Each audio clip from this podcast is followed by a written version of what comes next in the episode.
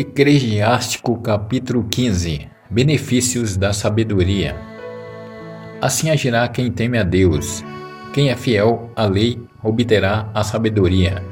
Esta virá a seu encontro qual mãe honrada, e acolherá como esposa virgem. Com o pão da vida e da inteligência o nutrirá, e lhe dará de beber a água da sabedoria salutar. Ele se apoiará nela e não vacilará. Confiará nela e não ficará desiludido. Ela o exaltará entre seus companheiros e lhe dará palavra no meio da assembleia.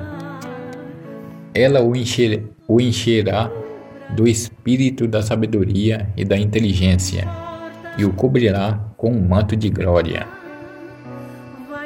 Acumulará sobre ele um tesouro de alegria e de júbilo e lhe dará como herança um nome eterno. Os insensatos não alcançarão a sabedoria, mas os homens de bom senso irão a seu encontro. Os pecadores não a verão, pois ela está longe da soberba e do engano. Os mentirosos não se lembrarão dela, mas os homens sinceros nela serão encontrados e serão bem-sucedidos até o julgamento de Deus.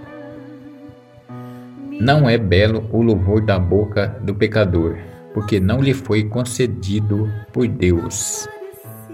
Com efeito, a sabedoria de Deus convém o louvor, que será proclamado pela boca do sábio, e é seu dominador que a ensinará.